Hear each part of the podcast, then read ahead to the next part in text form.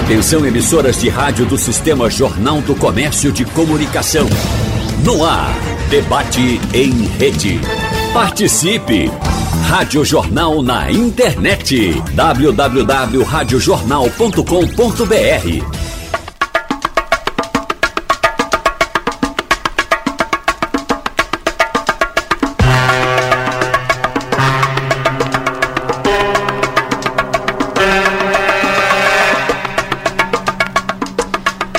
central de favorecer um Estado mais justo, democrático e igualitário para todos os cidadãos, os três poderes, executivo, legislativo e judiciário, possuem deveres específicos para cumprir junto à sociedade, na busca por uma gestão pública eficaz com a possibilidade de fiscalização entre essas frentes, garantindo assim uma supervisão mútua.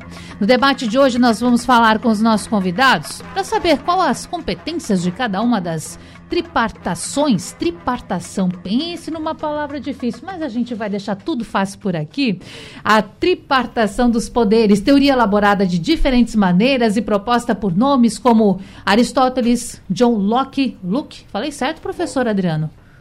Locke, Locke, Locke, Locke. É.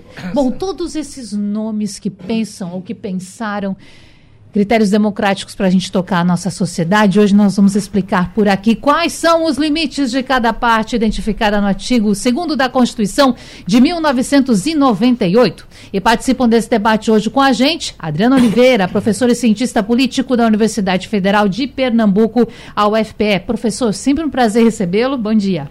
Bom dia, Natália. O prazer é meu.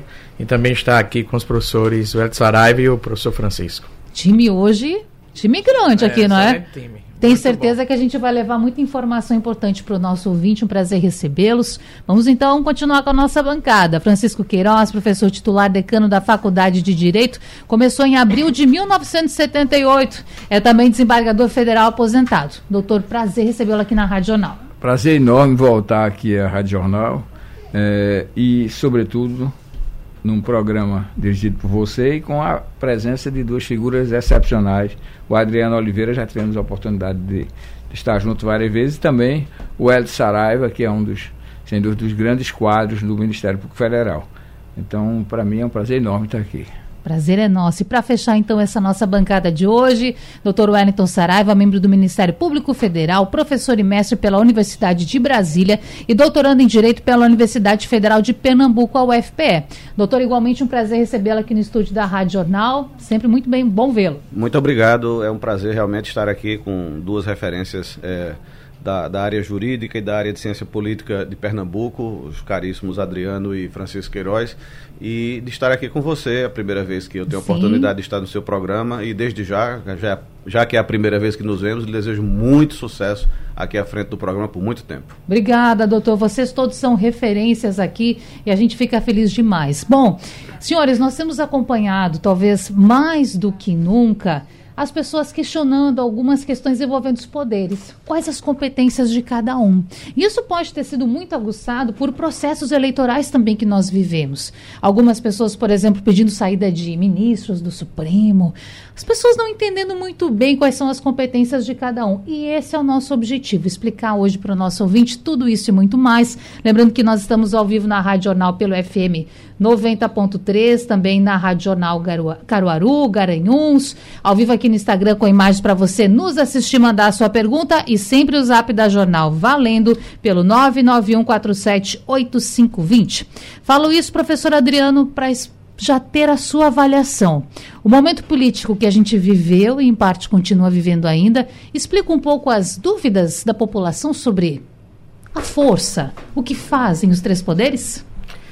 Veja, é, Natália, o, vou responder trazendo o meu raciocínio, até para provocar aqui e ouvir a opinião balizada tanto do professor Francisco e do Hélio Saraiva, até porque ambos são membros, um do Ministério Público e outro do Poder Judiciário. Eu não vejo que a divisão dos poderes do Brasil esteja desrespeitada, de modo algum.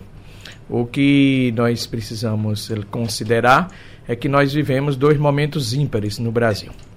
O primeiro momento foi o momento da Operação Lava Jato. A Operação Lava Jato, ela desestabilizou, ela desorganizou um sistema político que funcionava. esse sistema político que funcionava a partir daquilo que eu chamo de sistema produtivo da política. Então, por muito tempo, e assim continua, a literatura da ciência política estuda equivocadamente o financiamento de campanha eleitoral a partir dos dados do Tribunal Superior Eleitoral. Hum. Ali só está a ponta do iceberg. A Lava Jato vem, aliás, desde o mensalão, e mostra que o financiamento da campanha eleitoral é um financiamento muito mais profundo. E esse financiamento toma-se com base a relação entre setor produtivo e o setor político.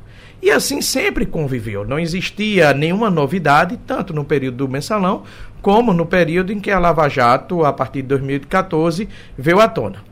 Quando a Lava Jato começa a atuar, friso, a partir de 2014, ela desestabiliza o sistema que já estava presente, consolidado, solidificado.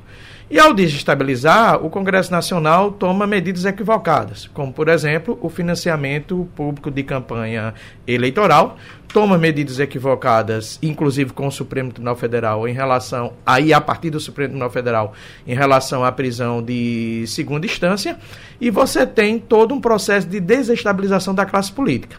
Inicialmente, tínhamos a ideia de que o único partido que seria atingido era o PT, e depois a figura do, do então ex-presidente Luiz Inácio Lula da Silva. Com o passar do tempo, o que é que nós observamos? Uma gama de partidos que foram atingidos, partidos do, do Centrão, diversos atores políticos e o setor produtivo. Só que vem as mensagens vazadas. Quando essas mensagens elas passam a ser vazadas, isso faz com que o Supremo Tribunal Federal tenha que tomar uma decisão provocado pelos advogados do então que estava na prisão, o presidente Lula. Mas naquele momento ali já estávamos observando declarações por parte, eh, mais especialmente do ministro Gilmar Mendes, contrário a todas as ações da Operação Lava Jato. Então, nesse instante aí, a Lava Jato é chamada a atenção pelo Supremo Tribunal Federal. E qual é a decisão institucional para restabelecer uma ordem que funcionava bem, ao meu ver? Você re restabelece os direitos do presidente Luiz Inácio Lula da Silva. Então, esse é o primeiro ponto. O segundo ponto é a era Jair Bolsonaro. O presidente Jair Bolsonaro ele foi eleito democraticamente com o voto da maioria dos brasileiros. E ao assumir, ele fez, ele tinha duas opções: governar democraticamente, respeitando as instituições, em especial o Ministério, o Supremo Tribunal Federal, ou fazer um governo de conflito, questionando o Supremo Tribunal Federal e a democracia brasileira através do questionamento da lisura das eleições, ou seja, da confiabilidade das eleições. Ele insiste por vários motivos, inclusive isso é tema do, do, do, meu livro que eu estou lançando agora. Ele insiste, insiste, insiste e chega ao ponto, assim como ocorreu com a Lava Jato, que o Supremo Tribunal Federal, também na figura do ministro Gilmar Mendes e do ministro Alexandre Moraes, chama a responsabilidade para dizer: olha, assim não dá mais. A democracia precisa ser preservada. Conclusão: num dado momento, na época da Lava Jato, o Supremo chama a atenção porque estava ocorrendo uma forte desestabilização no funcionamento do sistema político brasileiro, que teve repercussões econômicas e na vida partidária brasileira. E nesse segundo momento, o Supremo Tribunal Federal chama a atenção porque a democracia brasileira estava ameaçada. Então não existe de nenhum modo conflito entre os poderes. O que está presente, ao meu ver, é que as instituições, em particular o Supremo Tribunal Federal, acertadamente convoca os atores para voltarem ao bom convívio democrático. Sabendo que mudanças, no caso da Lava Jato e combate à corrupção, você não pode desestabilizar de maneira tão agressiva aquela ordem que está funcionando. E no caso do, do bolsonarismo, é que de fato existia uma ameaça à democracia brasileira e às instituições. Doutor Wellington, quero saber também as suas considerações sobre isso. E claro que a gente vai falar muito mais, mas recentemente tivemos o caso de um ministro do Supremo Tribunal Federal que, durante um evento, falou, abre aspas, derrotamos, vencemos o bolsonarismo. Estou falando de Luiz Roberto Barroso. Então, para todas essas questões que o professor Adriano colocou, mas e aí? Até onde pode ir o ministro do Supremo?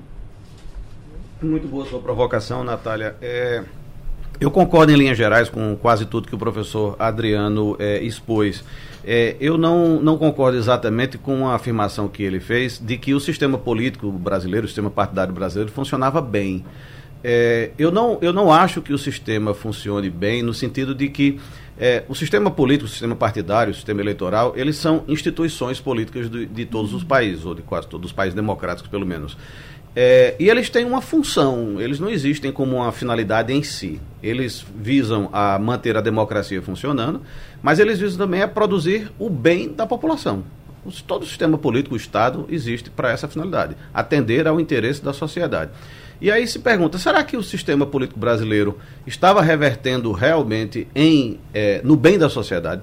Nós temos um, um lado é, essa é uma questão muito complexa, evidentemente a gente não vai esgotar aqui, mas tem um lado importante que é o seguinte: nós estamos vivendo o, talvez o maior período democrático da República Brasileira. Isso é uma virtude do nosso sistema. De alguma forma, aos trancos e barrancos, o nosso sistema político e partidário está conseguindo é, se manter não é, desde a Constituição de 88. É, mas é, eu acho que esse sistema deixa muito a desejar. E eu não posso é, entender que o sistema é, se caracteriza como um sistema que funcionava bem, na medida em que, como o próprio professor Adriano reconhece, grande parte do funcionamento, do financiamento das campanhas eleitorais, entre outros aspectos, funciona de forma clandestina. Ainda hoje, grande parte do financiamento das campanhas ocorre clandestinamente. E quando a Lava Jato, é, como disse muito bem o professor, primeiro o mensalão e depois a Lava Jato exibiu isso, a reação da classe política foi muito forte. A Lava Jato cometeu erros, não há nenhuma dúvida disso. É, não estou aqui para defender a Lava Jato. Mas eu acho que a gente também tem que ter, tem que ter cuidado com a, a posição oposta, que é demonizar a Lava Jato. A Lava Jato, primeiro, não foi um, um, bloco homogêneo, um bloco uniforme de iniciativas processuais. Ela envolveu mais de mil processos. Ela condenou algumas centenas de pessoas e gerou a devolução para o Brasil de é, aproximadamente 4 a 6 bilhões de reais. Esse dinheiro as pessoas devolveram porque tinham culpa, porque obtiveram esse dinheiro de forma ilícita. Então, como ignorar esses resultados da Lava Jato. A Lava Jato teve realmente resultados. Mas, como eu disse, é uma questão muito complexa. Há quem diga, por exemplo, a Lava Jato é, afetou profundamente a economia do Brasil porque quebrou algumas das principais empreiteiras do Brasil. A pergunta é: a Lava Jato quebrou empreiteiras que estavam agindo de forma legal? Ou essas empreiteiras quebraram por causa de mega esquemas de corrupção que funcionavam dentro delas? Porque elas tinham acertos para dividir licitações no Brasil todo, e isso foi revelado e elas acabaram quebrando. Foi a Lava Jato que quebrou as empreiteiras, ou a Lava Jato revelou a corrupção intrínseca que havia nessas empreiteiras, é, que acabaram quebrando porque não se sustentaram diante das repercussões processuais disso. Então, a gente precisa ter equilíbrio, digamos. Não estou dizendo que o professor Adriano não tem esse equilíbrio, ele é muito equilibrado. Eu estou falando nas pessoas que fazem críticas em geral, às vezes há muita polarização. Ou as pessoas endeusa, endeusam a Lava Jato ou demonizam a Lava Jato. Como eu acho que nem deuses nem demônios são categorias é, apropriadas para a gente examinar isso, eu acho que a gente tem que ter mais cuidado com essa, mais, mais equilíbrio realmente. Novamente, eu não estou me referindo ao professor Adriano. Então, na, na, crítica que a gente precisa fazer, é, as pessoas precisam ter, ver os erros e os acertos da Lava Jato, porque ela acertou em muitas coisas. Agora, sobre a sua pergunta a respeito da frase do ministro Roberto Barroso, é, eu diria o seguinte, rapidamente. É, eu admiro o ministro Roberto Barroso, ele é, um, ele é um democrata, ele é uma pessoa preparadíssima do ponto de vista jurídico, é um constitucionalista é, de um enorme currículo acadêmico, científico, tem muitas obras publicadas, obras de qualidade, é, é professor da, da UERJ, é, era um, procurador é, do, do, do Estado do Rio de Janeiro de sucesso, um advogado de sucesso antes de entrar no Supremo. Agora, ele foi profundamente infeliz nessa frase. Ele não poderia ter dito essa frase. Mesmo com a, as explicações que ele tentou dar depois, é, elas a gente sabe, elas é, atenuam muito pouco esse erro do ministro. É, e você falou mais de uma vez do ministro Gilmar Mendes, aliás, desculpe, o professor Adriano mencionou mais uma vez o ministro Gilmar Mendes. É, eu acho que a, a, os próprios ministros precisam fazer uma reflexão sobre o seu papel dentro da democracia. É, existe uma palavrinha que é muito importante nessa, nessa discussão é, do papel do Supremo, que é a palavra autocontenção. Ou seja, o Supremo tem que praticar, os ministros do Supremo têm que praticar a autocontenção, ou seja, eles têm que se controlar nos seus ímpetos. Eles são seres humanos, né? eles têm suas, suas paixões, inclusive políticas, porque juízes, membros do Ministério Público, todas as pessoas têm suas inclinações políticas, suas antipatias e suas simpatias políticas. Mas você, como profissional do direito, sobretudo como membro do Judiciário, e, em certa medida, também como membro do Ministério Público, tem que saber neutralizar, em parte, ou pelo menos é, controlar essas paixões, essas visões políticas, para não trazer é, descrédito, para não trazer desconfiança para a sua função.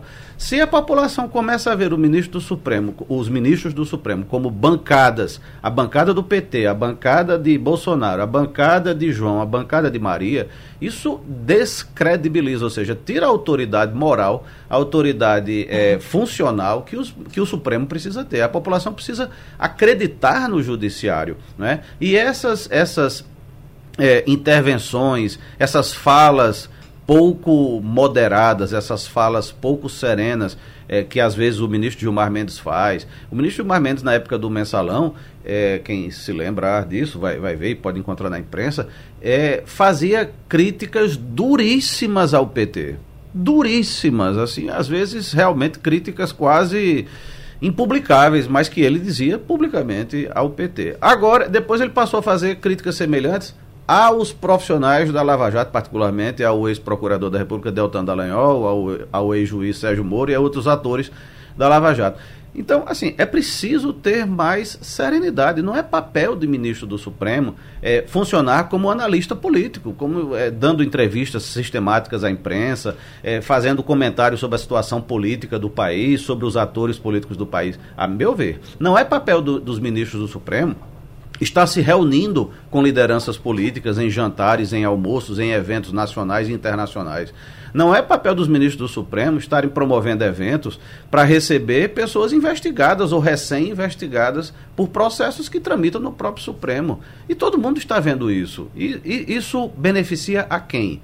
Isso é péssimo para a instituição do Supremo, particularmente, e do Poder Judiciário como um todo. Embora a gente também não deva é, é, equiparar o Judiciário, reduzir o Judiciário ao Supremo. O Supremo é, é, o tribunal de cúpula do Judiciário, são 11 ministros, mas o Judiciário brasileiro tem mais de 20 mil juízes e juízas que fazem um trabalho magnífico. A, maior, a, a enorme maioria deles são profissionais trabalhadores honestos, decentes, é, muito dedicados à profissão, que se sacrificam muito no seu trabalho, inclusive muitas vezes com riscos pessoais. Mas é aquela história. É, às vezes os erros e os excessos de alguns, sobretudo os que estão na, na cúpula da instituição, acabam contaminando toda a instituição.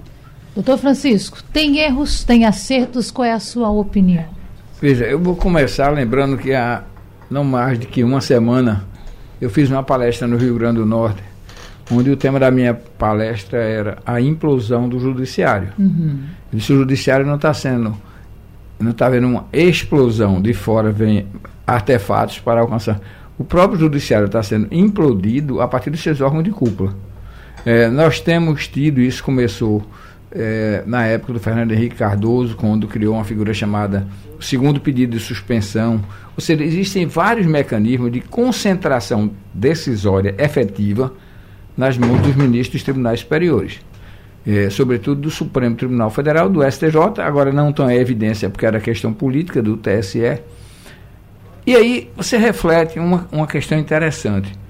Esses ministros, como chegam lá?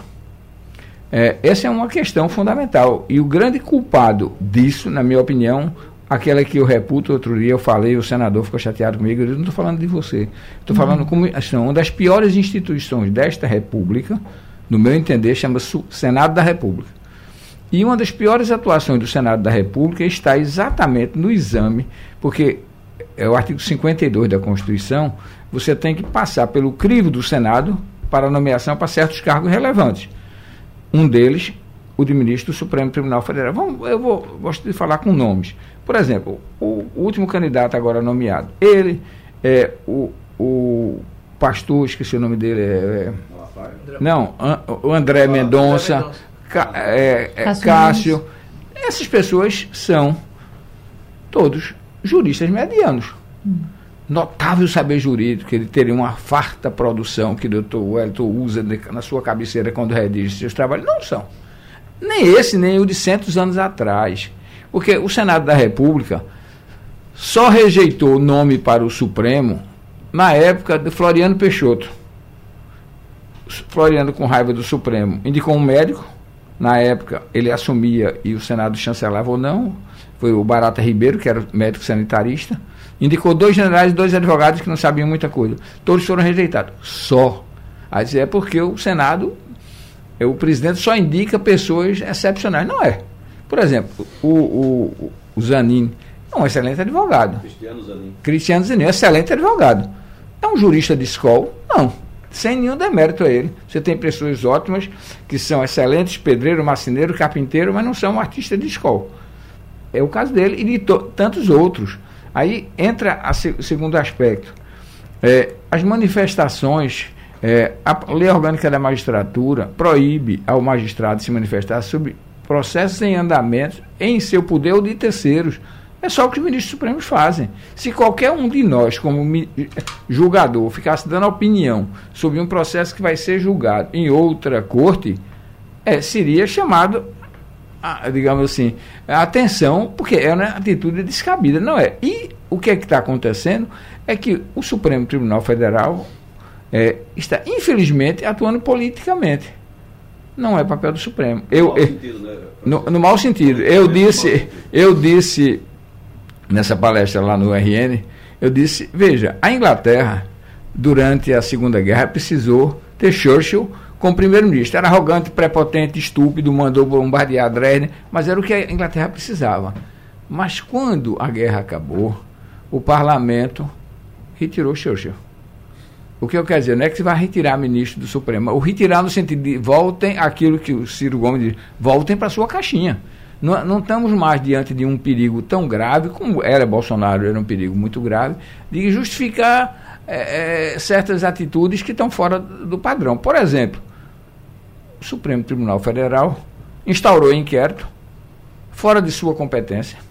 O Supremo Tribunal Federal pegou um inquérito existente e todos os fatos futuros, que um fato futuro não pode ser apreciado no inquérito pretérito e saiu colocando tudo lá para fixar a competência de um determinado ministro, que era o ministro Alexandre Moraes. Uhum. Isso está errado tecnicamente. Todos sabem que está errado tecnicamente. Se a gente for justificar, a gente vai dizer, então, é, os fins, que eram reprimir é, uma situação excepcional, justificam.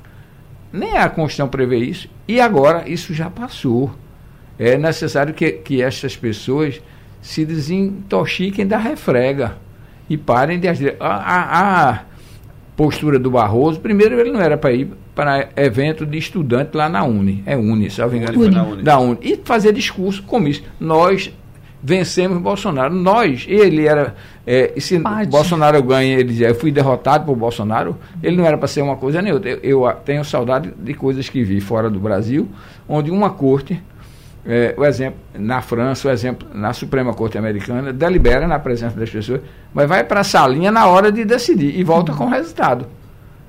A, a, é, é, a corte é para agir com prudência e não é esse. Agora, vou só ser bem rápido nas outras falas. O nosso executivo ele está desmontado. Por que está desmontado? Porque não tem recurso. Se você pegar, nós devemos mais de 6 trilhões se você olhar o orçamento da União, você fica deprimido. É, o que você precisa para revender títulos, quando eu vejo as pessoas falando, tem que reduzir a Selic e tal. Tem. Se eu reduzir a Selic para 5%, quem vai comprar título brasileiro? Ninguém. É, eu estava vendo o um mapa. Títulos da Rússia em guerra são vendidos no mercado a 7%. Muito menos. E tem mercado, todos compram o do Brasil precisa ser 13,75 para o indivíduo apostar. Esse indivíduo não tem muita condição, mas se conseguir pagar é bom, eu ganhei. Então é ruim. Eu, eu não sou defensor do Banco Central na política rigorosa que tem. Mas imaginar que nós podemos, vamos pegar a Selic e reduzir a 4. É uma aberração. Quem entende um pouco de economia sabe que essa redução tem que ser muito, muito ponderada, porque se eu tenho um orçamento que não é capaz de pagar os títulos. E o, Brasil tem um monte de títulos é, de curto prazo. Uh, nós temos vencendo num ano um trilhão e lá vai fumaça. Eu só posso pagar esse trilhão se conseguir outro trilhão no mercado. E eu reduzir a nada, ou a bem pouco, é, o valor, a oferta que eu estou fazendo, o ganho para me emprestarem dinheiro novo, não existe. Então eu, vejo muita bobajada eu gosto de economia, fiz uma pós boa em economia, e eu fico muito curioso quando vejo pessoas falando de tudo, né? A ignorância dá um, um, uma coragem impressionante. O parlamento, por sinal, por outro lado, é um parlamento que não tem propósitos nacionais. Hum. Eu, quando vejo, eu, eu, vi aqueles livros, de, eu gosto muito de história, os antigos shogunatos japoneses. O shogun japonês era um líder local, só quando o Japão modernizou-se há 200 anos atrás, conseguiu derrotar os shoguns. O shogun, ele queria uma coisa que interessasse aquele lugar dele, o que interessava a ele. Nós temos essas emendas secretas, ou sei lá que nome venha dar ele, são uma aberração. O Brasil só tem no orçamento de 2023 capacidade, é, o orçamento de investimento é de 200 bilhões. É menos de 10 vezes o necessário para renegociar a dívida. Aí, e para administrar os serviços dela. Aí você vai pegar esses 200 bilhões é, e vai ter fatiado pelos parlamentares. Qual é o grande projeto nacional que existia no governo terrível do, do Bolsonaro ou agora nenhum? Onde é que eu consigo agregar 200 bilhões para um grande investimento que vai impulsionar a economia? Não tem. O deputado tal fica com tanto, o outro fica com quanto. Fora coisas mais sérias, que todos sabemos que existem. O parlamentar indica é, 20 milhões para a sua base municipal. O prefeito, agregado a ele, faz a licitação vamos usar uma expressão chula, tem um troco de 3 milhões, que fica uma parte para o prefeito para garantir suas campanhas ou para coisa pior, e o parlamentar fica com outra. Então o Brasil está esfacelado. E, e a ideia do, do, do financiamento público foi mais desastrosa ainda. Por quê? O orçamento público, todos nós temos chance, não temos. Porque o orçamento público, eu estudei muito isso, até porque me fizeram uma proposta na última eleição para me candidatar. O orçamento público funciona da seguinte maneira: o presidente do partido é quem faz a divisão a partir do mínimo bem pequenininho e um máximo razoável, a quem ele vai destinar recursos. O professor Adriano é candidato do meu partido, o Wellington é candidato e eu sou candidato. Aí eu digo para o, o, o professor, eu destino 2 milhões. Wellington, 150 mil reais. quem é? Quem é com 150 mil reais pode bancar uma campanha concorrendo com um candidato de dois Isso só no lícito. Estou nem falando do ilícito. É impossível. Então nós temos um parlamento é, que não se renova. Quando a renovação é o filho, é o cunhado, é o neto, é o sub. Observe as renovações dos parlamentares. Pegue de Pernambuco, não precisa ir de fora, não. Sim. Veja, as dinastias, né? Veja as dinastias. E as dinastias continuam. O judiciário, o ruim é o executivo no canto da parede. Tanto é, quem é, qual é, o professor entende muito mais de política do que eu, qual é o país que pode ter 37 ministérios misturando um pinto, um cachorro, uma onça e uma galinha. Tudo junto. Cada um querendo uma coisa. Um quer milho, outro quer carne. Um quer, um quer água, outro quer farinha. Não, não funciona. É impossível. Aí você fica conciliando para lá, conciliando para cá e tentando resolver o que não se resolve. Tanto eu observo o presidente, é, é, eu entendo o presidente como uma pessoa bem intencionada, mas muito fragilizado muito fragilizado no, no, no, no canto da parede.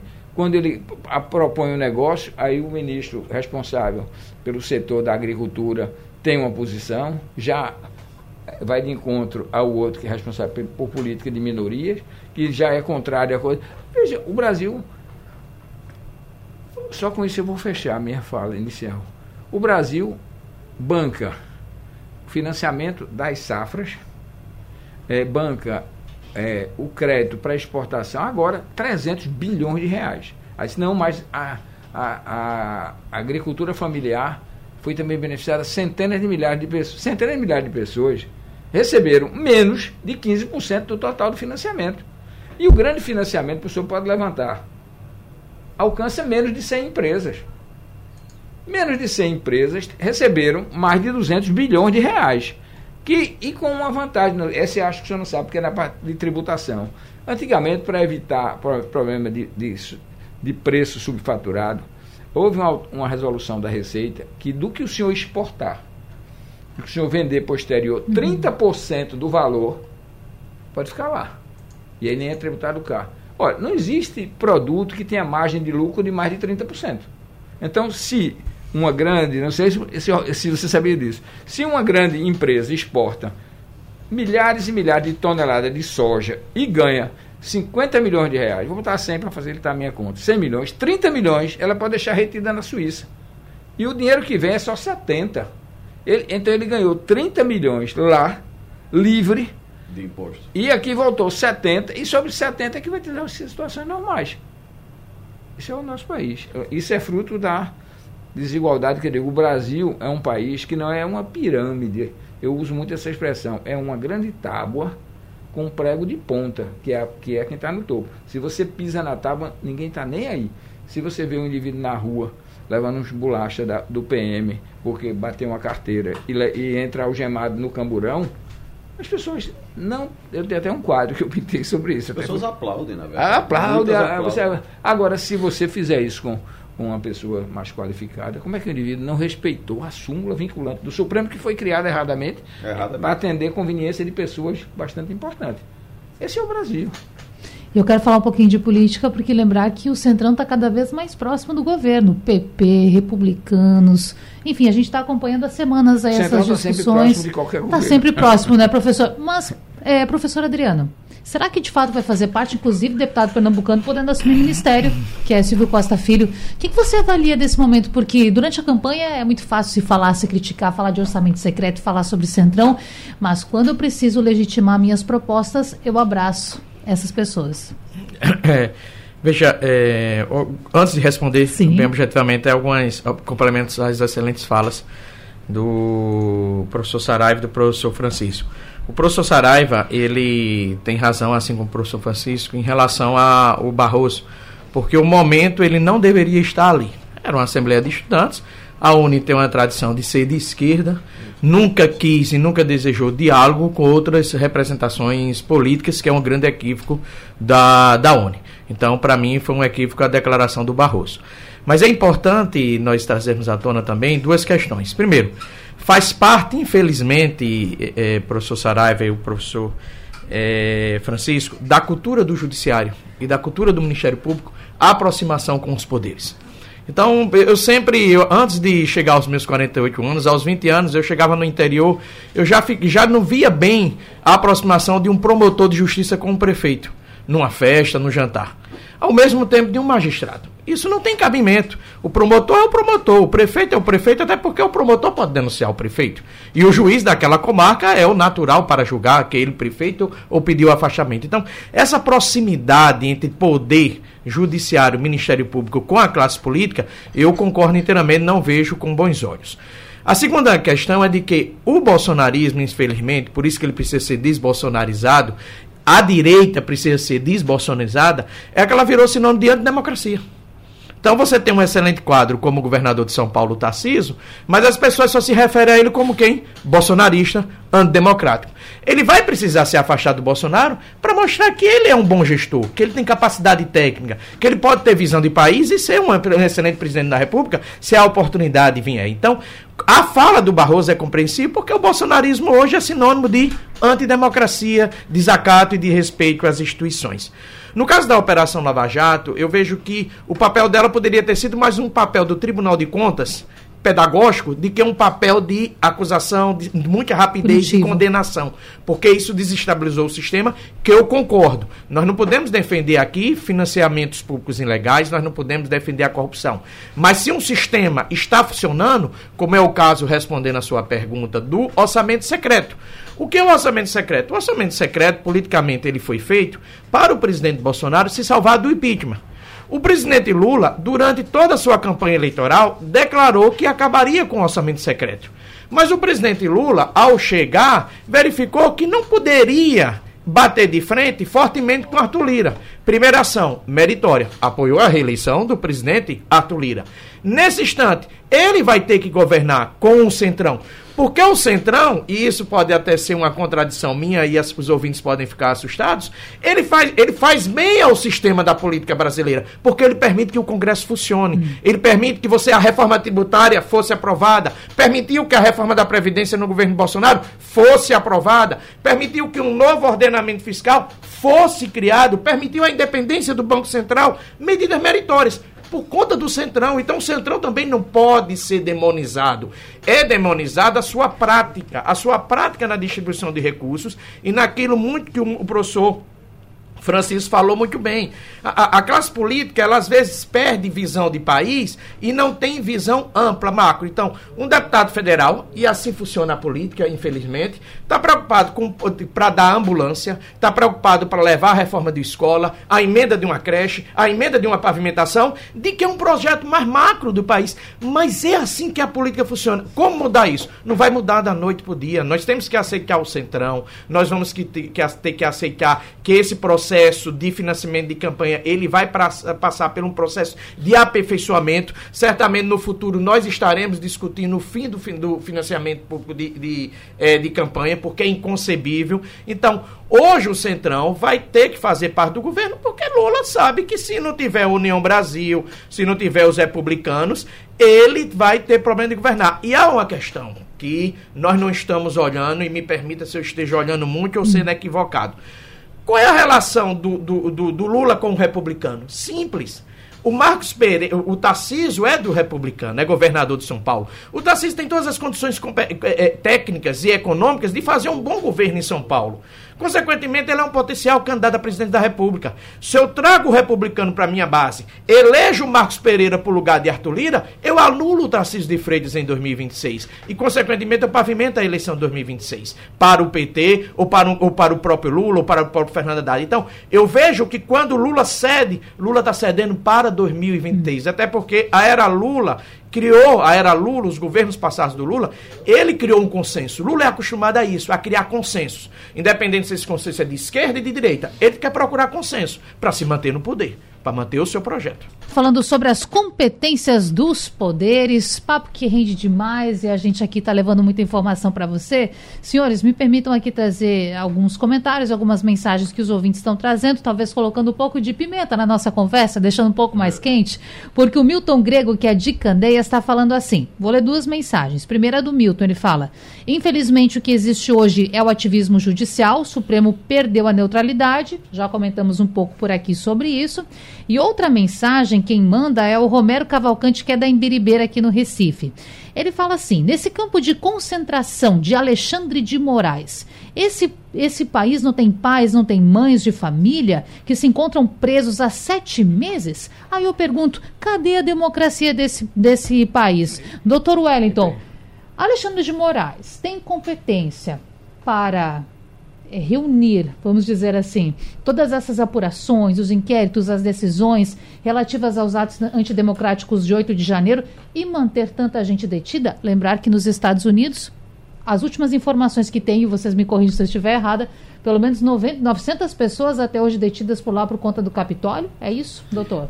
Veja só, Natália, é, o, o 8 de janeiro aqui no Brasil foi é, uma tentativa de golpe de Estado. Foi uma tentativa desastrada, foi uma tentativa atabalhoada, uma tentativa desorganizada, uma tentativa caótica. Mas na minha visão como cidadão, eu já não estou aqui falando em nome do Ministério Público Federal, eu não sou aqui membro do Ministério Público Federal. Eu estou Sim. falando como cidadão e como professor de Direito Constitucional. Eu não falo pelo Ministério Público Federal. Então as minhas posições aqui são estritamente pessoais. Mas na minha visão, nessa visão pessoal, o que nós tivemos ali foi uma tentativa de golpe de Estado. O que é que aquelas pessoas queriam quando invadiram os poderes e depredaram a sede dos poderes? Elas, elas, elas contavam com o apoio dos militares que não veio. Se elas soubessem de antemão que elas iriam fazer aquilo, iam ficar desassistidas, deixadas ao relento, elas certamente não teriam feito aquilo lá. Então, o que, o que havia ali foi uma tentativa de golpe de Estado que foi insuflada durante semanas, durante muitas semanas, pelo ex-presidente é, Jair Bolsonaro de forma camuflada, de forma sutil, né? Isso é um trabalho não tão sutil. É às vezes nem tão sutil assim, mas é, é importante é, é ver que o sistema democrático do Brasil jamais foi tão atacado nos últimos 30 anos quanto foi durante o governo Jair Bolsonaro. Ele, antes de, antes de assumir, antes na campanha de 2018, ele já colocava em dúvida a credibilidade do sistema eletrônico de apuração e de votação do Brasil. É, eu, tava, eu estava lendo recentemente, acabei de ler com, com minha esposa, por, por, coincidência, o livro Operação Impeachment, de Fernando Limonge, que é um, um grande estudioso do assunto, fez um livro muito bem feito muito, eu discordo Sobre de a era Dilma. é, sobre a era Dilma, sobre a, a derrubada de Dilma. Eu discordo de algumas posições dele, mas ele lembra alguns fatos importantes. Ele fez um trabalho de compilação histórica muito interessante. E uma das coisas que ele relembrou, não estava lembrado disso, é que a deputada Bia Kisses, na época da, das jornadas de 2013, já colocava em dúvida a credibilidade do sistema eletrônico do TSE. Esse sistema é usado no Brasil há 25 anos. O próprio deputado Jair Bolsonaro e os, as pessoas da, da, da, do, do, do campo político dele foram todas eleitas com aquele sistema. Bolsonaro foi eleito com aquele sistema. O, o, o PSL, que, na época, que era na época o partido do, do ex-presidente Jair Bolsonaro, fez uma enorme bancada no Congresso Nacional com aquele sistema. Então, como imaginar que esse sistema era fraudado se é, pessoas dos mais variados, é, das mais variadas cores ideológicas foram, foram eleitas? Então, aquele. E, e um detalhe fundamental: até hoje. O próprio Bolsonaro e ninguém jamais apresentou uma prova concreta, idônea, de alguma fraude no sistema. Pelo contrário, o sistema eleitoral do TSE é, é, periodicamente, a cada dois anos, é analisado por especialistas do Brasil todo, sem conexão com o TSE, sem ligação Sim. com o TSE, nos chamados testes públicos de segurança. E o sistema é aberto e as pessoas vão lá, o, o famoso código-fonte é colocado à disposição de todos os que queiram examinar esse sistema. Na eleição de 2022, o, o famoso código-fonte foi deixado à disposição do Exército Brasileiro, embora eu acho que o Exército não tem nenhuma função eleitoral, ele não tinha que tá, em- estar envolvido nisso, o papel dele é importante, é, nem tem conhecimento técnico, nem tem função legal. Se você pegar, eu fui procurador eleitoral aqui durante quatro anos, dois como substituto, dois como titular. É, se você pegar toda a legislação eleitoral e examinar qual é o papel das Forças Armadas no processo eleitoral brasileiro, é zero. Não- elas não têm nenhum papel legal no processo eleitoral brasileiro. As Forças Armadas dão um enorme e importantíssimo apoio logístico e de segurança às eleições brasileiras. Isso tem que ser elogiado. Mas elas não são validadoras do, do- da lisura do processo eleitoral. Não são elas, Então, né, doutor, que vão dizer se foi de legítimo ma- ou não. De maneira nenhuma, porque o processo eleitoral é um processo de natureza civil. Uhum. A democracia, em todos os países verdadeiramente democráticos, a democracia está sob as mãos do poder civil. E os militares são é, forças que dão segurança a esse sistema, mas sob o comando civil. Então, o que a gente passou quatro anos vendo foram teses as mais, as mais aberrantes possíveis, como essa da fraude eleitoral, que jamais foi provada, e não será, porque não houve fraude alguma. É, isso insuflou milhares de pessoas pelo Brasil que ficaram nas portas de instalações militares, coisas que jamais se viu. Não é? pessoas, algumas delas, não eram todas, eu não quero generalizar, mas algumas dessas pessoas, pessoas claramente desequilibradas, né? que, que saíam marchando na chuva, numa, numa postura patética, infantil, que estavam sendo manipuladas por certas lideranças. E, e grande parte dessas pessoas foi dirigida para invadir os poderes no dia 8 de janeiro. Então, era preciso uma resposta jurídica, uma resposta legítima à altura da gravidade desse sistema. E é importante, eu espero que isso ainda possa acontecer, que as lideranças dessa, desse movimento sejam identificadas e gravemente, severamente responsabilizadas, porque a gente não pode brincar com a democracia brasileira. Vou É, fazer uma pausa rapidinho aqui, não. desculpe, doutor, porque tem muito ouvinte perguntando sobre a greve. E a gente tem novidades Ah, sobre a sim, greve pois dos rodoviários. Me perdoe. Claro. Germano Rodrigues chegando. Germano, e aí? Terminou a greve ou não terminou? Olá, Natália. Bom Bom, dia. dia, para vocês, bom dia, entrevistados, bom dia, ouvinte. Acabou a greve. Né? Depois de seis dias de movimento, a greve dos motoristas de ônibus aqui da região metropolitana do Recife chega ao fim. Rodoviários e empresários de ônibus fecharam um acordo que não conseguiram fechar antes, mediados pela Justiça do Trabalho. O acordo foi fechado diante do Pleno do Tribunal Regional do Trabalho da Sexta Região, o TRT-6, que se preparava para julgar o dissídio coletivo dos rodoviários antecipado judicialmente pela Urbana PE, Sindicato das Empresas de Transporte de Passageiros aqui de Pernambuco. Pelas primeiras informações que a coluna Mobilidade apurou, os rodoviários e empresários se entenderam sobre a proposta de reajuste linear de 4% para o salário, ticket e outros benefícios. A exceção seria a dupla função, que será decidida no julgamento do dissídio que vai ser feito pelo TRT6. Nath, por enquanto são essas informações. Acabou a greve e durante a nossa programação a gente vai trazendo mais informações. E esse serviço que começa a ser normalizado aos poucos, né, Germano? Sim. Muito obrigada pelas informações. Seis dias, a gente sabia que esse julgamento ia acontecer pela manhã, recapitulando, dizer que os empresários, é, as empresas vinculadas ao sindicato Urbana Pé estavam oferecendo 3% de reajuste, portanto, dentro da inflação, os trabalhadores queriam 5% além do reajuste inflacionário. Então, agora, 4%, acordo firmado. No entanto, senhores, me permitam mais rapidinho aqui ainda, porque isso também compete a uma discussão federal. Hoje, é, os metroviários têm um encontro virtual com pessoas do governo federal para discutir como fica a privatização do metrô. E aí a gente não sabe o que os metroviários podem decidir. Professor, Inclusive, é uma pauta que cai no colo do governo Lula porque prometeu e não trabalha com uma política de privatização. Ou seja, são questões que o governo se vê, de certa forma, colocado contra a parede muitas vezes, porém tem que resolver porque o trabalhador cobra. A expectativa sempre foi muito grande, né, senhores, para uma mudança de gestão, uma mudança de posicionamento. Aconteceu. E muito aceita por aqueles que votaram no atual presidente Lula. Só que agora, quase oito meses depois, a cobrança está chegando. É, Natália, duas observações me permita. Sim. Por conta do andar do seu tempo. Primeiro, é, o ministro da Fazenda, Fernando Haddad, no seu pacote de ações, apresentou diversas ações de parceria pública e privada. Por quê? Porque não tem como mais discutirmos infraestrutura, aeroportos, própria questão de construção de creches, a própria questão de da infraestrutura no que condiz à região Nordeste, sem trazer à tona as parcerias públicas e privadas. O que precisamos é discutir o metrô do Recife, assim como as suas estradas, com realismo, com concessões públicas. No, quando a gente fala em privatização, você parte do princípio que você está entregando apenas a iniciativa privada. Você tem modelos de concessão, modelos de privatização que não retira necessariamente o papel forte do Estado. Assim também, nós não podemos ficar reféns dos empresários de ônibus. Nós precisamos discutir o sistema público da região metropolitana, inclusive com novas licitações, como já foram feitas em diversas cidades do Brasil. Então, cabe ao governo também reagir. Um dado importante, só para encerrar minha fala, professor Peço, o professor Saraiva trouxe esse livro que é magnífico do cientista político Fernando Limonge. E ali, professor Saraiva, eu encontrei algo que vem com o ativismo judicial que o, o, o nosso ouvinte questionou. Em nenhum momento do livro, aquelas manifestações contra a presidente Dilma Rousseff não questionaram a democracia brasileira. Questionava a corrupção, questionava os gastos públicos, reclamava da classe política. Mas você não tinha ali ditadura, golpe militar. Então, esse, aquelas manifestações eram legítimas e precisam ocorrer, independente de qual governo esteja.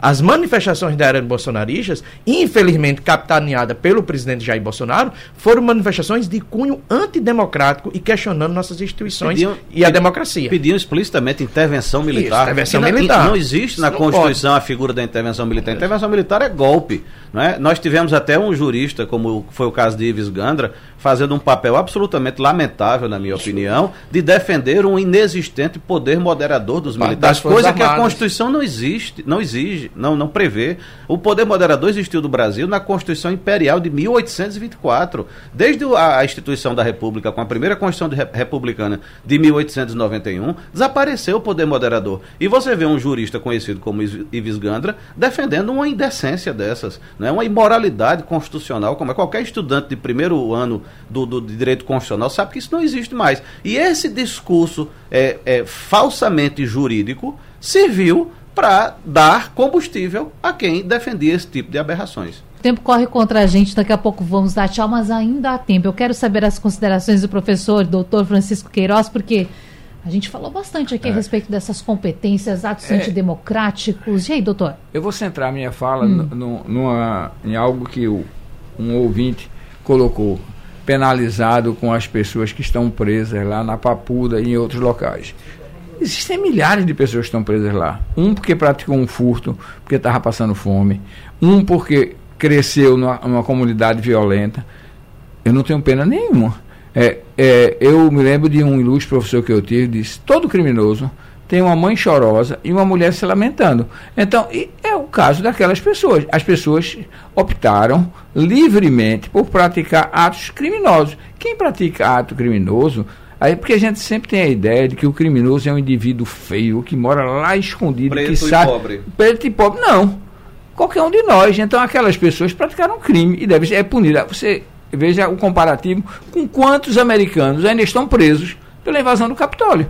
Eu não tenho pena alguma. Isso pode ser até, um amigo meu disse, isso pode ser até importante, porque pode ser até que melhore as condições da papuda. Sim. Se as pessoas têm alguma influência e tal, e pode até melhorar. Eu não tenho pena alguma. A pessoa está equivocada. Não são pessoas de bem que estão lá são pessoas presumivelmente inocentes até a condenação transitar julgado, mas que têm os elementos para a prisão preventiva deles e eles estão presos numa prisão é, com essa natureza, estão recebendo alimentação, direito adequada. adequada. Então, Porque eles atacaram um dos valores mais importantes é, do país, que é a democracia. Eles praticaram atos gravíssimos. Quem pratica ato gravíssimo deve ter uma punição gravíssima.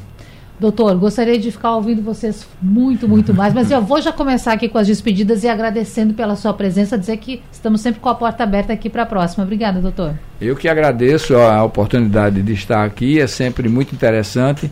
É, a sua condução é excepcional, ainda não conhecia, eu Obrigada, tinha do doutor. tempo do, do Geraldo, é, e na presença do Adriano e do Wellington me deixa mais feliz ainda. Então, eu só tenho a agradecer e dizer que estarei sempre à disposição, presencial ou à distância. Prazer é nosso. Doutor Wellington, igualmente um prazer recebê-lo. Estamos sempre à disposição. Muito obrigado, Natália. Foi um prazer estar aqui esta manhã. O tema é muito complexo, Verdade. ainda haveria muitas coisas a discutir. Um tema muito importante que está na ordem do dia, eu penso que talvez merecesse uma discussão, é a nomeação do futuro Procurador-Geral da República. Se o presidente Lula nomeia com lista ou sem lista, mas é, eu até pretendia tocar nisso, mas o tempo não permitiu. Seja como for, muito obrigado pela, pela, pela, pelo convite e parabéns pela condução do programa. Sempre à disposição. Obrigada, doutor.